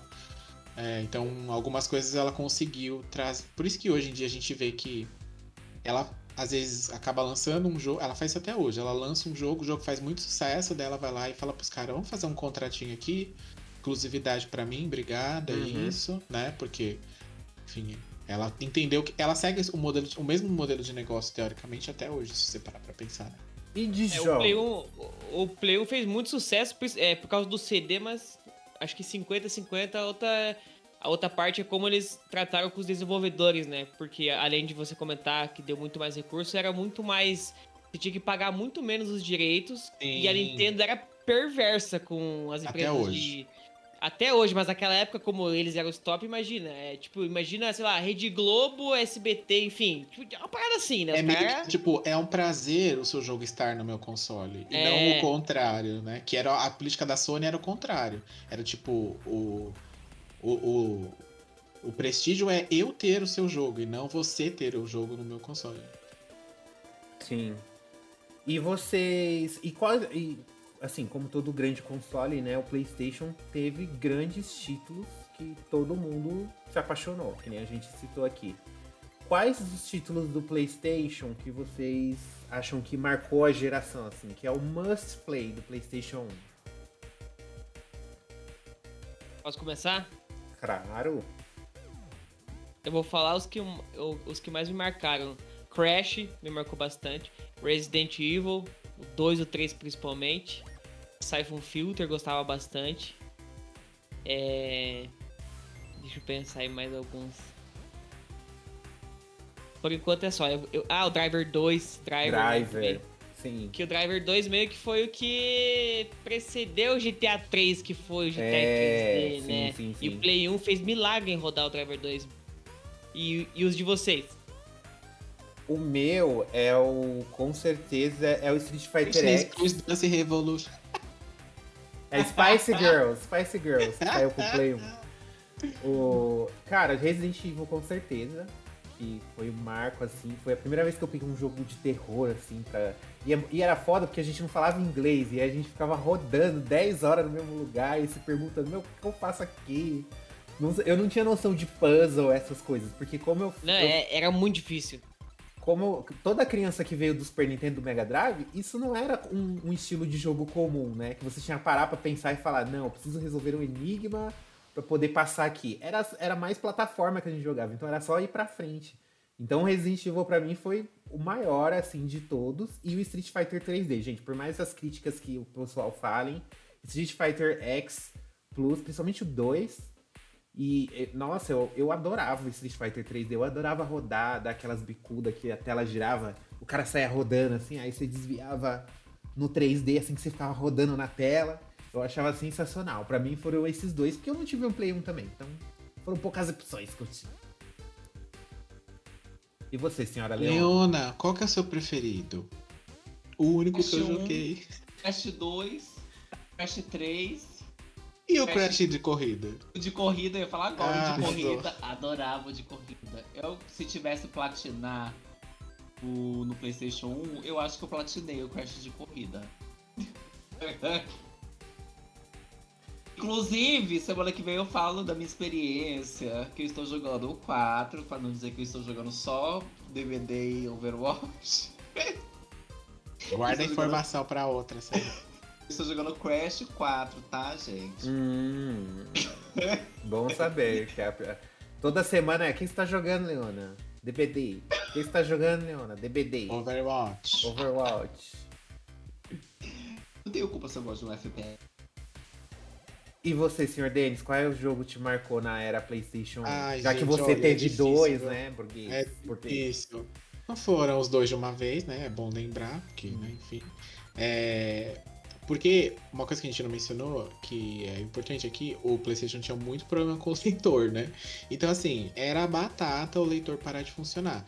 E aí, toda vez que me falam de PlayStation 1, eu- o que me vem à cabeça é o PlayStation de ponta cabeça. Ah, eu já fiz isso também. SBT rodar. Gente, isso é muito. É, é- isso é tão clássico assim que não tem nem, nem como expressar isso. né? Porque era só assim pro jogo rodar. Tinha jogo que só funcionava assim, não tinha jeito. E aí teve, pra baixo. teve época que Era... o meu, o meu leitor queimou, aí foi quando eu troquei. É, enfim. É, mas eu joguei muita coisa no PlayStation 1, porque naquela época ele era destravado, obviamente, porque acho que ninguém teve um PlayStation travado aqui, né? Porque acho que nem vendia travado aqui. É, quando você comprava, o cara já te entregava As lojas- destravado. Então, pra você já era assim que vinha. Já era assim que vinha. Era normal. Então, assim, é. Aí você ia na banca, ou você ia, tipo, na feira, e tinha uma infinidade de jogos, assim, De tipo, uma infinidade de jogo. E aí você ia pelas capas, né? Porque não tinha muito como você, não tinha como você jogar no YouTube hoje, por exemplo, e ver como é antes de comprar. É, então eu joguei muita coisa, além de RPG, obviamente, né? Final Fantasy. Outros que saíram pra ele, inclusive coletâneas que saiu depois que eu acabei jogando só nele. É, mas, por exemplo, o Tony Hawk, eu acho que foi uma coisa muito assim que quando eu joguei, eu falei, gente, isso aqui é muito legal, assim, e passava horas jogando, assim, andando de skate e caindo e se arrebentando, o boneco tra- traumatismo craniano levantando e saiu andando. Eu achava demais. É, o próprio Driver, o próprio o Crazy Taxi, eu também joguei muito assim no PlayStation 1, que era, era bem divertido. Teve o, o Resident Evil também, o 1, 2, 3, o Parasitive. Tem, tem assim. Tem muito jogo que você, que você vê que é muito experimental, sabe? A galera não sabia muito bem o que tava fazendo e falou, vamos deixar assim, depois a gente Vai que, arruma. né? Só que não é igual hoje, por exemplo, que tem uma DLC ou uma atualização que arruma tudo e você joga do jeito certo, né? Uhum. Naquela época saía e saía mesmo. Depois o cara falava, ah, depois a gente lança outra e arruma. Então tinha jogo de tudo que você possa imaginar, assim, de filme, de série, jogo do Tarzan é muito bom. Tinha muita coisa, assim, que. que... Foi a época de ouro dos jogos da Disney, né? É, Sim. toda a mídia que a Disney, que a Disney lançava, existia um jogo pra ela. Podia ser ruim, podia ser bom, enfim, mas existia um jogo contando aquela história da, do filme ou da animação que, que, que ela lançou. Então, um joguinho... Isso se perdeu, né? Isso se, se perdeu É. aí, cara. O que tinha no Super tal, no Mega, aí teve no Play 1, aí nunca mais. Play A 2 qualidade- acho que até deve ter, mas ninguém. A qualidade começou a mínimo. cair demais, né? Esses jogos dos filmes da Disney. Aí não. Porque antes os jogos eram muito bons, de- baseado nos filmes Muito. da Disney. Rei Leão, Aladdin, é. clássicos. Eu tenho pra mim que é porque ficou muito caro pra fazer. Por isso que ela não faz mais. É. Eu acho que pra ela fazer uma coisa numa qualidade em que ela, ela, ela entenda que é o padrão de qualidade dela, é muito caro. E aí ela prefere não entrar nesse, nesse custo aí. É.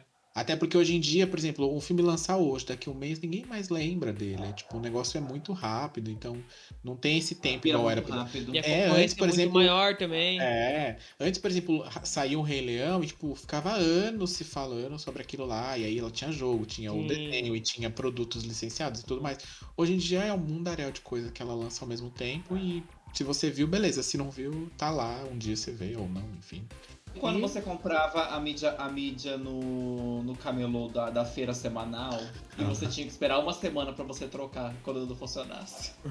A gata- ó, a gente pode fazer um episódio aqui só de perrengue de, de negócio de videogame, porque o que tinha de CD es- estragou, é, riscando e não funcionava mais, a mídia que era mal gravada e o jogo travava na metade. Te- teve vários jogos que eu não terminei até hoje por conta disso, de raiva, assim, tipo. E era por isso que o Play 1 zoava tanto os canhão, cara, por causa É. do CD pirata. Que se É porque a fosse qualidade da original- mídia, né? É, e os caras. Acontecia que os caras gravavam nos PC, tipo, em uma velocidade muito alta. Aí Hum. quando você coloca pra rodar no Play que. Tipo, você tem que gravar os jogos em X1. Os caras gravavam, É. sei lá, em X32, assim, aí ficava zoado o jogo. Uhum. Nunca me esqueço um Final Fantasy que eu tive, o 9, pela primeira vez que as que Final Fantasy era conhecido muito pelas CGIs que a gente comentou lá, né, no, no, no começo do episódio nessa questão. E aí eu lembro que eu, comp- eu vi uma, um vídeo do de um amigo meu que tinha na num CD de demonstração dele, porque tinha bastante CD de demonstração na era do PlayStation 1, é, que mostrava uma cena de abertura do Final Fantasy 9 e tal. Eu falei, não, eu já gostava muito do 8. Falei, não, preciso ter o 9, preciso ter. Aí fui lá um dia no camelô e comprei. Quatro CDs era o jogo, beleza. Aí assim que eu botei o CD1, tipo, vai lá, New Game, começava a abertura, a abertura travava e pulava já pro jogo. Aí eu descobri depois de uns anos em que o. o aí eu desisti de jogar, enfim, eu quis comprar outra mídia e tal. Aquela mídia que eu tinha é porque eles cortavam o CGI pra caber o jogo no, CD que eles tinham lá, tipo.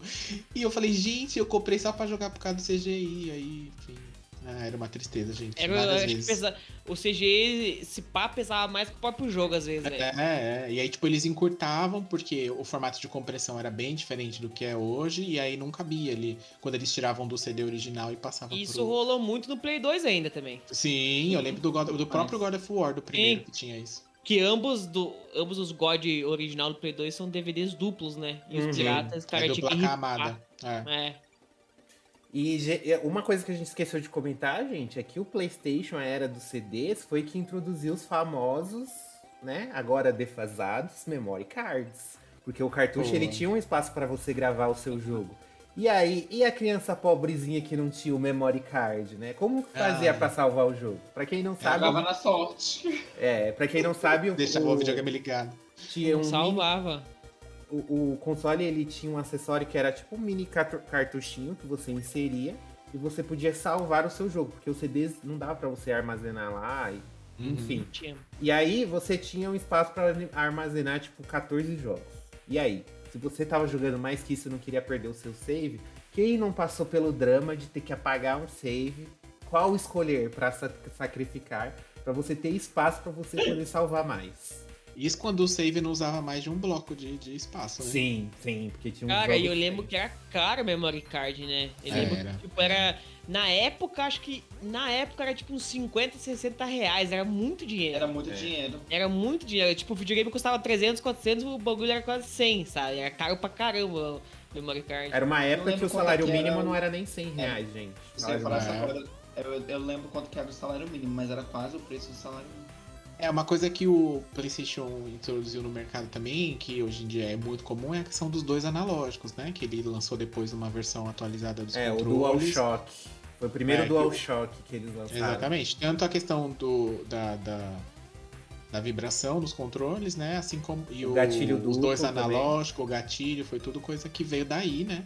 E aí usou-se isso como padrão depois na indústria como um todo, né? Sim. E alguns jogos foram relançados, DualShock version, tipo, Uhum. né? Sim. O 2 também, né? O 2, o. Eu o, a- o dois eu é acho que o dois- compatível.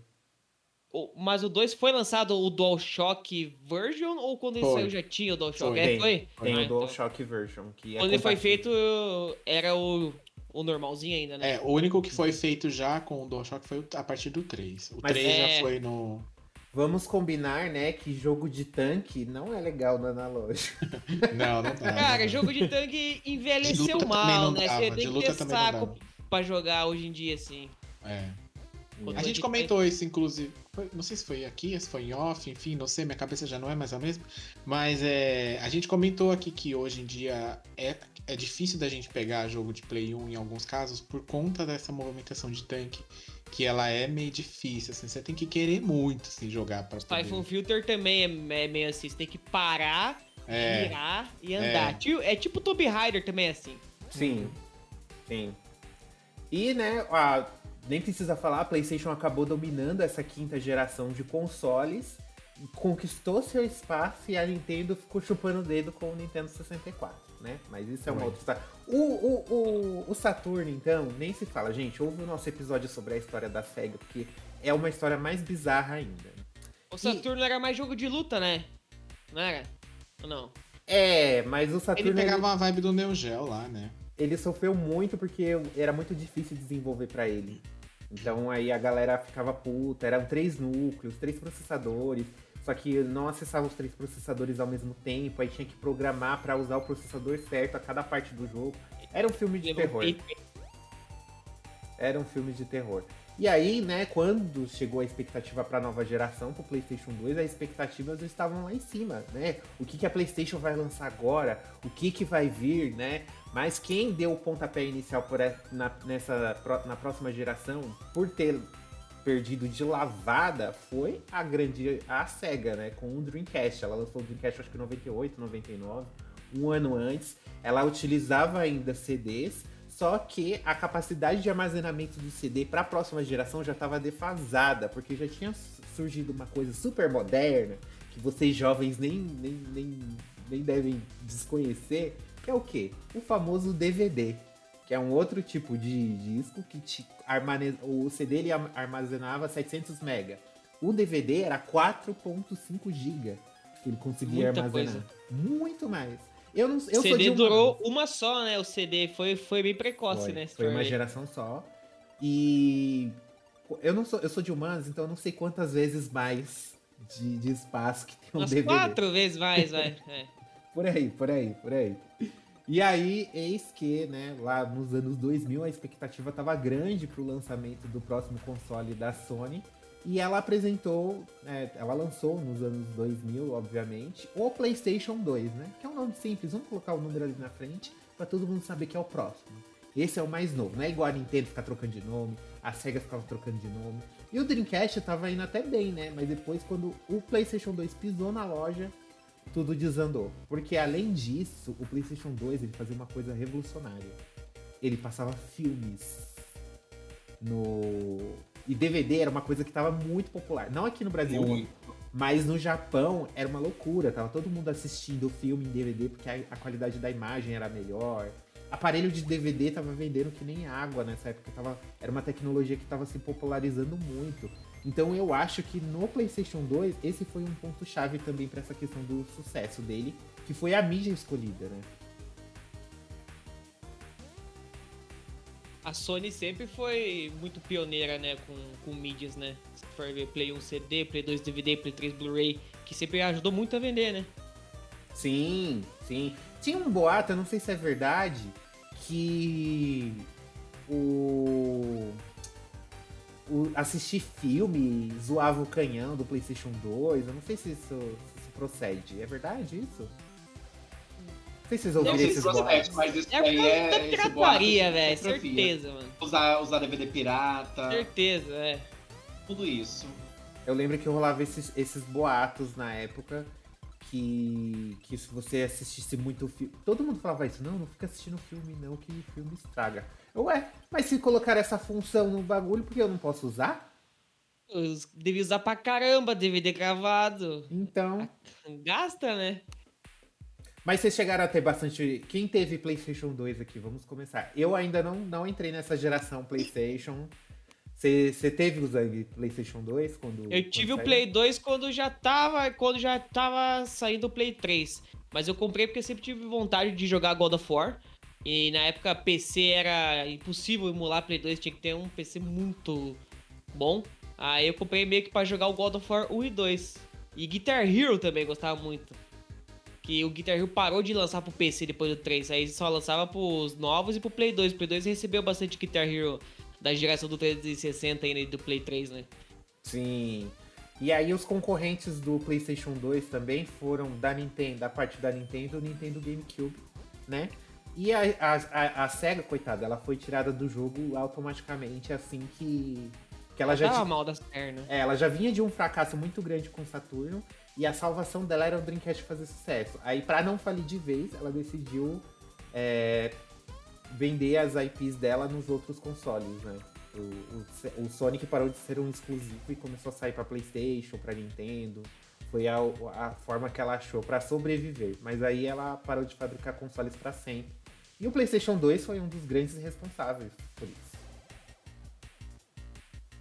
E o console Sim, mais vendido de todos os tempos, o Play 2 Sim, até, até hoje, hoje. né? Até Até hoje. hoje. Até hoje vendeu mais de. É o E que console de ficou mais mesa. tempo no mercado. console de mesa que vendeu mais de 100 milhões de, de unidades no mundo inteiro. Assim, foi um surto total, gente. Foi, foi um sucesso muito absurdo. E E teve 12 anos de vida. sim, ele foi para quando que ele parou de fabricar? No, acho que Em em 2010? 2007, 2008. 7? É. Alguma coisa assim. Perto desse- dessa data. Por aí. Não foi depois ainda? Ele não ficou mais um tempo, tipo 2012, até 2012 não tinha PlayStation 2 ainda? Ou tô louco? É Pelo que eu lembro, 2012? foi, foi próximo aí do final da primeira década ali, 2000 e deve ser entre 2008 e 2010, alguma coisa assim. Mas foi bastante tempo, né, produzido. Vocês acham que a pirataria ajudou o sucesso tanto do Play 1 quanto do Play 2? Com, Com cer- certeza. é, com certeza. Com certeza. Um dos Aqui, grandes menos. é, motivadores, é, é, influenciadores para as pessoas terem um PlayStation 2, né? Até porque você ia em Lan House, quando existia Lan House, vocês crianças não sabiam o que, que é isso, mas existiam umas casinhas que tinham vários consoles, a gente pagava para jogar sem ter o console, tá? Pagava um Eu real uma hora. hora- Horas lá, até virava noite jogando no, no console de outras pessoas. É, E era só DVD pirata, não tinha original, porque o acesso não era tão fácil e também não era barato. Uhum. Eu, eu lembro que quando o PlayStation 2 lançou, ele nem era oficial, era o alternativo que vinha do Paraguai. Ele custava mil reais. Aí você pensa, nossa, mil reais, preciso troco, o troco do. Lembra? E isso, Pão, gente, é. numa época que o. O salário mínimo tava em 200. Isso, na época que ele foi lançado, o salário. Lançado não, né? Um pouquinho mais pra frente, quando ele tava já mais estabelecido, por volta de 2004. 2004 que ele foi lançado? Hum, É, foi em 2000. 2004. O 2? O PlayStation 2 foi lançado em 2000, Ah, por volta de 2004, mais ou menos, o, o salário mínimo do Brasil era por volta dos seus 300 reais, por aí, tá? A caixa de leite era 50 centavos, não era Exato. 8 reais. O busão tá? era um real. Justamente. O dólar E era 1,50. o Exato. dólar era Exato. 1,50, gente. E é o que a gente falou, o mesmo, o mesmo rolê que aconteceu lá com o Play 1, aconteceu com o Play 2 aqui. Em qualquer lugar que você que havia a venda dele, é, era a venda dele já destravada, inclusive em lojas convencionais, assim, não só no mercado sim. Ele já né? vinha destravado. É, ele já vinha destravado. Hoje em dia, até, até os últimos anos em que ele se vendeu aqui no Brasil, você já comprava ele destravado em lojas grandes, assim, então. Eu lembro Assim- até. Desculpa, dele te interromper. Eu lembro até de, de quando pa- passava propagandas na televisão que falava assim: "Co- seu PlayStation 2 destravado. Eu, ora, querido. Depois É. lembrando disso, eu, ó, influenciando a pirataria. Terra sem lei ainda, né? Era bem mais liberal aqui nessa época.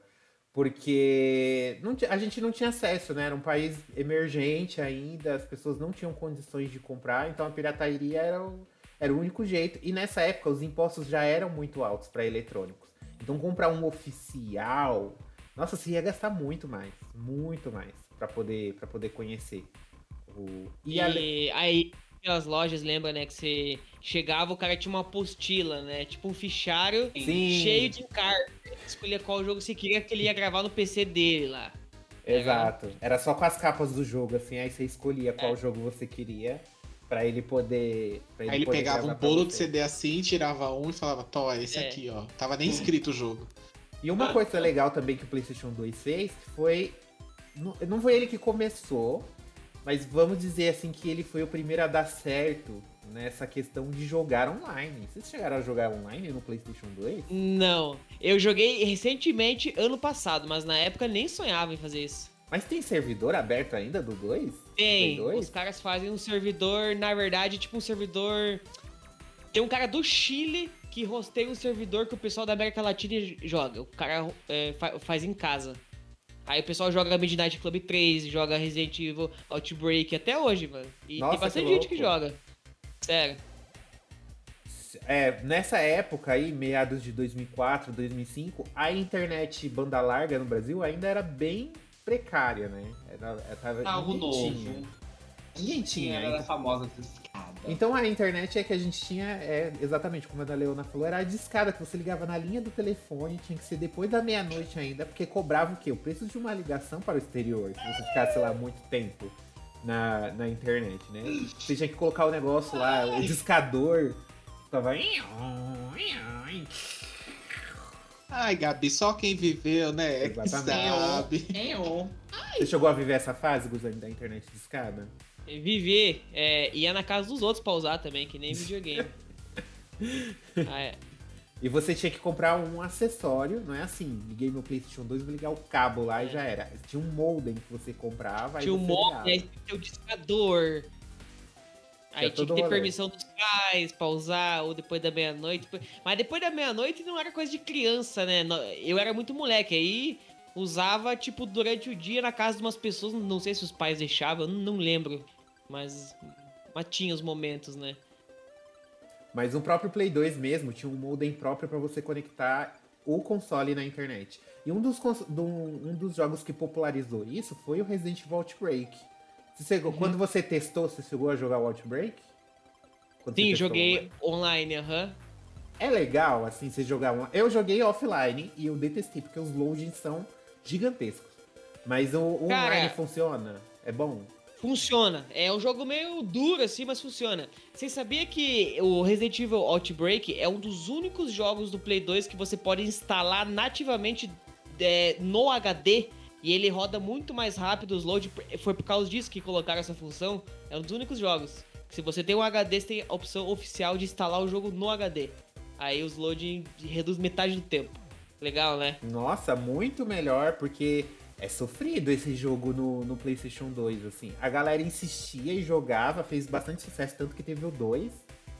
Mas assim, Sim. era muito complicado, os loadings eram muito grandes, porque, novamente, não tinha a questão do armazenamento, não tinha. O memory card aqui, ele se repete, e aí era tudo na memória RAM do console, do CD pra memória RAM, então consumia muito. Foi uma das épocas de maiores loadings assim que a gente teve na era dessa nessa era digital, né, dos jogos.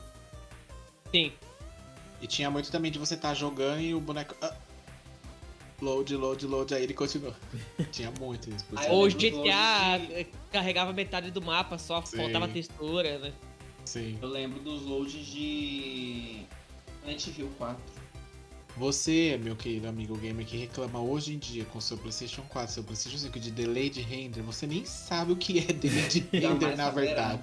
Tu não jogou um GTA em que a montanha é, invisível e você vai escalando o nada, e quando você chegar lá em cima ela carrega inteira, e você fala, ah, eu estava numa montanha. Exato.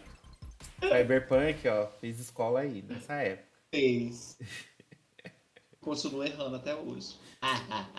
E assim, se a gente for entrar agora nessa questão de jogos que marcaram a geração do PlayStation 2, a gente vai ficar aqui a noite toda, né? Porque aí É. que a PlayStation começou a se estabelecer como produtora, first party.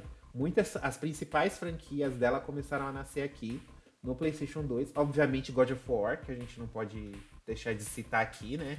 Que é o aclamadíssimo, que, que tá aí até hoje teve dois jogos lançados pro PlayStation 2, um melhor do que o outro, que fez mais sucesso que o outro e dispensa apresentações, né, God of War. Mas tem outros jogos que, que marcaram essa geração pra vocês do PlayStation 2. Eu confesso que eu não tive o console, então o máximo que eu joguei foi na casa dos outros. Eu ainda era cadelinha da Nintendo e eu insisti em pegar um GameCube, que era o console da Nintendo na época, em vez de pegar o Play 2. E, assim, E aí você comprou o GameCube e não tinha jogo, né? Porque não tinha jogo. Não, até você não Você achava jogo nem pirata É, então, por isso mesmo, por isso mesmo que eu tô dizendo. Você ficava lá com o seu forninho elétrico Foi. roxo. Foi aí, ó, e, e o, e o GameCube era mini DVD, que era, tipo, o DVD você pagava um real cada um. É a Nintendo fazendo. Ah, ela O falou, mini eu não, vou, DVD eu não vou me rebaixar pra essa Sony, não. Eu vou fazer a minha mídia. O mini Aí criou. DVD, ele custava 3, 4 reais. E o DVD comum era um real. Então era um absurdo, assim. Foi aí que eu descobri o que o Guzang falou, que você tem que gravar o jogo no, na velocidade, Velocidade 1. mini.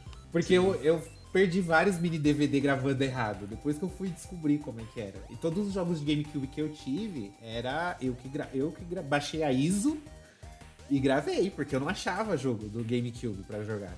É muito bizarro, assim. E que, quais jogos de Play 2, assim, que marcou vocês nessa geração? Resident Evil 4 me lembrou bastante, né? Sim. Que Resident- tinha pro Cube, aí depois saiu o Play 2. Que eu acho que foi onde vingou mesmo, né? Sim, sim.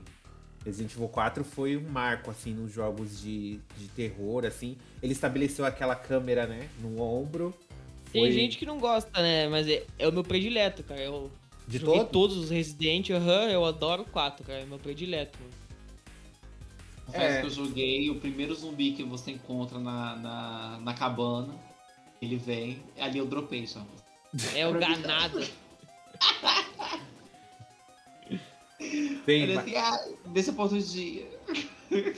além de Resident Evil 4, teve algum outro que você... Ó, eu vou, to- eu vou cantar a musiquinha, vamos ver se vocês lembram, que eu sou muito cantor, ó. Ah, lá vem essa história de musiquinha de novo, gente. Need for Speed Underground. Underground, gente. Underground 2, melhor trilha sonora da vida. É um jogo de corrida que eu me Esse aí apaixonei. que você contou é do 1, Ângelo. É do? É de Guard 1. Aham, é do tá Bum. Bum. É do 1, é do 1. O 2 tinha Riders on, on the Storm. Riders né? on the Riders Storm. on the Storm. Aham. É, Mas os dois sabe tinham muita música tá. boa. Eu me sentia muito hétero quando eu jogava esse jogo. E confesso que Need for Speed Underground 2 foi um dos poucos jogos, assim, de, de corrida mais realista, assim, digamos, que é mais arcade, né, Need for Speed. Que eu, Sim. que eu quase zerei, porque as missões eram muito legais de fazer. E as personalização do carro. Nossa, muito top, muito As top. caras Festa te chamavam né? pra tirar foto na revista. Se Sim, pra você ficava revista. famoso. Era muito louco. Era, é- era bem legal mesmo. E qual outro que marcou vocês além desse? Eu tive um PlayStation 2, mas quando eu tive ele, ele já tava no, no modelo Slim, já não era aquele grandão. É, obviamente que eu descob- foi aí que eu descobri, o, o que o Angelo comentou lá, eu descobri a maravilha da ISO baixada na internet. E aí, porque existiam alguns jogos que o carinha da banca, apesar dele ter muitos, assim, existiam alguns que ele não tinha. E demorava um pouco pra chegar lá nele, sabe? E aí você tinha o que? A sua velha. Uma pasta, como ele falou, como ele comentou, tipo, você tinha uma, a pasta do vendedor, você acabava tendo uma lá, você ia botando seus CDs lá dentro, né? E você ia guardando ali, que era mais fácil e tal. É, então, muito, muito, muitas franquias eu conheci por conta disso, por, por entrar em sites e ver lá o jogo e falar, nossa, nunca vi esse aqui na banca, baixei, gravei ali na velocidade 2 e, e, e colocava no Playstation e aí você refazia uma reza ali, umas coisas toda pra tela azul sair, não entrar vermelha, porque significa que a gravação deu certo. E aí você jogava, mas, é, por exemplo, a gente falou do God of War e tal, mas obviamente que Final Fantasy tem aí seu, o seu brilho no PlayStation 2, não, é indiscutível. Tem muito. O Metal Gear também teve jogos muito, é, muito, muito grandes dentro do, do da era PlayStation 2. Devil May Cry nasceu no PlayStation 2, Sim. que é uma franquia bem grande hoje é que é bem conhecida, né? O próprio Tony Hawk que eu mencionei lá atrás teve versões no, no PlayStation 2. Kingdom Hearts nasceu no PlayStation 2, a gente não pode esquecer que aí é, teve uma Guitar Hero que... que o Guzang falou também. É. Exato, Prince of Persia, né? Saiu uhum. ali o uhum. seu novo, a sua nova levada de jogos. A nova trilogia. Come, foi bem, foi, começou bem, foi caindo, enfim, mas saiu. Tava morto, né? 2. Nessa época tava morto o Prince of Persia. Tá. Aí quando saiu o Sense é. of Time, Uhum. Reviveu, né? A Ubisoft foi o primeiro que a Ubisoft fez, né? Que a Ubisoft comprou, foi. era outra produtora. Ela comprou Era outra, aham. Uhum. O próprio, por exemplo, a gente tinha muitos jogos que, no, que já existia, por exemplo, no Dreamcast, mas não tinha no PlayStation, que era quem concorria ali naquela época, que é o Marvel vs Capcom, aqueles jogos de luta mais que tinha no, no Fliperama lá, no arcade, como o X-Men, Street Fighter, é, tinha jogo do, do Senhor dos Anéis, que por mais que eu não gostava do filme, o, jo o jogo eu joguei bastante até uma época. O próprio Silent Hill 2 é de PlayStation 2. É, que ah, é um melhor melhores até hoje. Enfim, tem muito. Assim, tem muito jogo, gente. É o PlayStation 1 vezes 2. É, né? coisa Porque, mesmo, tipo, cara. é muito. Toda aquela. A mesma política da, que a Sony adotou lá no PlayStation 1, aqui ela foi, deu mais gás ainda mais. Ela acabou dando muito mais investimento para os caras fazerem mais jogos e tal. E aí foi que ela descobriu que o, que o mercado podia ser muito é. rentável para ela. Né? E, Denis, muita gente antes de sair o Play 2 estava na dúvida se o Play 1 tinha sido um golpe de sorte da Sony. Isso, uhum. também. Muita gente apostava que não ia se repetir, que eles não iam conseguir fazer. E uhum. os caras fizeram melhor ainda, coisa que acharam que ia ser impossível, né? É. A leva de jogos que saiu pro PlayStation 2 foi um, de um patamar absurdo, assim, de qualidade. Foi, foi. Tanto de foi. first tanto party que... quanto de third party. É, tanto que se a gente falar você mencionou que na época você preferiu ter o GameCube, que ele tinha, ele é graficamente melhor do que o, o PlayStation 2, mas ele não chegou nem assim, nem riscou nem assim. A, é, nem, o nem Play 2 eu acho que era o mais fraco da geração, que Sim. o GameCube também era melhor, mas foi o, o mais forte. É. Uhum. Sabe cara, o Play 2 gente... tinha 32 MB de RAM, velho. É, é então, sabe, o cenário que a gente tem hoje, Switch versus PlayStation e Xbox, o Switch dominando vendas é o rolê do PlayStation na mesma época, uhum. se você parar pra pensar. Tipo, eu sou líder de venda, mesmo sendo mais fraco, mas eu tenho os melhores e, ma e mais, o, ma o maior número e os melhores jogos estão aqui. O né? mais potente, se eu não me engano, nessa época era o Xbox, que aí a Microsoft entrou no meio era da Era o mais briga. potente, era o, o cachotão do... do é. O cachotão, o falou, olha, estão fazendo dinheiro aqui, hein? É. A SEGA saiu do. Oh, a SEGA liberou uma vaga para um terceiro concorrente. Opa, vou preencher aqui. Vou entrar aqui. Só que também o Xbox One nem, Gente, é. nenhum, do, nenhum console de mesa chegou perto de arranhar. Nem os próprios da Sony depois, inclusive. O sucesso é. que foi o PlayStation 2. Foi uma coisa de louco, assim. Principalmente inclusive depois que foi... barateou, barateou, todo foi, mundo tinha. Foi tanto sucesso o Play 2 que eles pagaram o pato com o Play 3, né? Tudo Sim. tem um, um, preço na vida, sabe? ah, é a vida dando voltas, né? Como eu diria. É. é a vida. Ela debochou da Nintendo ali no PlayStation 2 e ela falou, querida, agora é você que não chega aqui. É, você que não chega aqui. E daí ela lançou três e bum! Aquele é. tombo gigantesco. A bomba. Né? A é. vida depois do tombo. É. Mas esse daí é um assunto para uma próxima edição. Que a gente vai ficar na, na, na parte 2 aí do podcast, né? Porque a gente deu uma geral aqui já sobre a história dos dos dois consoles. Infelizmente, o nosso tempo já está estourando aqui, já chegamos ao final deste podcast maravilhoso. Ficou faltando bastante coisa ainda pra gente falar, mas é porque PlayStation, principalmente o 2, gente, tem tanta coisa pra falar, tem tanto Muita jogo coisa. bom. Que um podcast. Eu acho que, o, eu acho que o 2 mais do que o 1 um, uhum. é a menina dos olhos da PlayStation.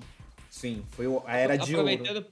Aproveitando pra encerrar, eu hoje, inclusive, eu consegui uma coisa meio rara. Ó. Esse aqui é um Play 2 normal, né? O Play 2 Slim normal. Aham. É, quando o pessoal instala HD no Play 2, é sempre no Play 2 Fat, né? Porque no Slim não cabe o Ah. HD, é aqueles Uhum. HD antigo de PC. Aí tem esse Play 2 que foi vendido em 2005, do, do- 2006, que é um Play 2 Slim chinês que eles aumentaram a carcaça pra caber um HD. Então tem um Nossa. HD dentro, dentro dele aqui. E ele é bem caro de arrumar. Eu peguei emprestado do amigo meu, mas é uma raridade. Play 2 Slim com HD. Nossa, eu nem Combo. sabia disso. Eu Nem nunca sabia que tinha visto. Nada oficial, mas muito bem feito. Mas tá aí, mas existe. Tô- O alternativo tá aí É, pra da Faz uma barulheira o negócio. Eu acho que o HD que tá dentro tá com o disco arranhado, sei lá. O próprio, funciona. o próprio GameCube também, um uma vez eu fui comprar jogo piratão e o cara me propôs. Ele falou, ó, eu mudo a carcaça do seu GameCube e coloco ele pra ler DVD comum. Se você quiser. Dava pra fazer isso com o GameCube. Aí não eu sabia? Caralho. dava. Eu- aí eu não quis e tal, pra não zoar o videogame, porque. Eu vou dar só uma mexidinha aqui. É. De repente ele jogou. Vou transformar um ele no PlayStation de 2 pra 64. Exatamente. Bom, gente, é isso. A gente deu uma geral aqui na história da PlayStation. Espero que vocês tenham gostado. Comentem aí o que você achou desta edição. Conversamos bastante aqui sobre a história do console, sobre os joguinhos. Qual foi seu joguinho favorito aí? Da era PlayStation 1, PlayStation 2. Você sabia da punhalada das costas que a Nintendo deu na Sony? Né? Que motivou ela a ser a, a principal concorrente aí na indústria? Só, só um adendo aqui rapidinho, que eu amei que você colocou assim. Ele botou um tópico assim, bem coisa de novela mexicana mesmo.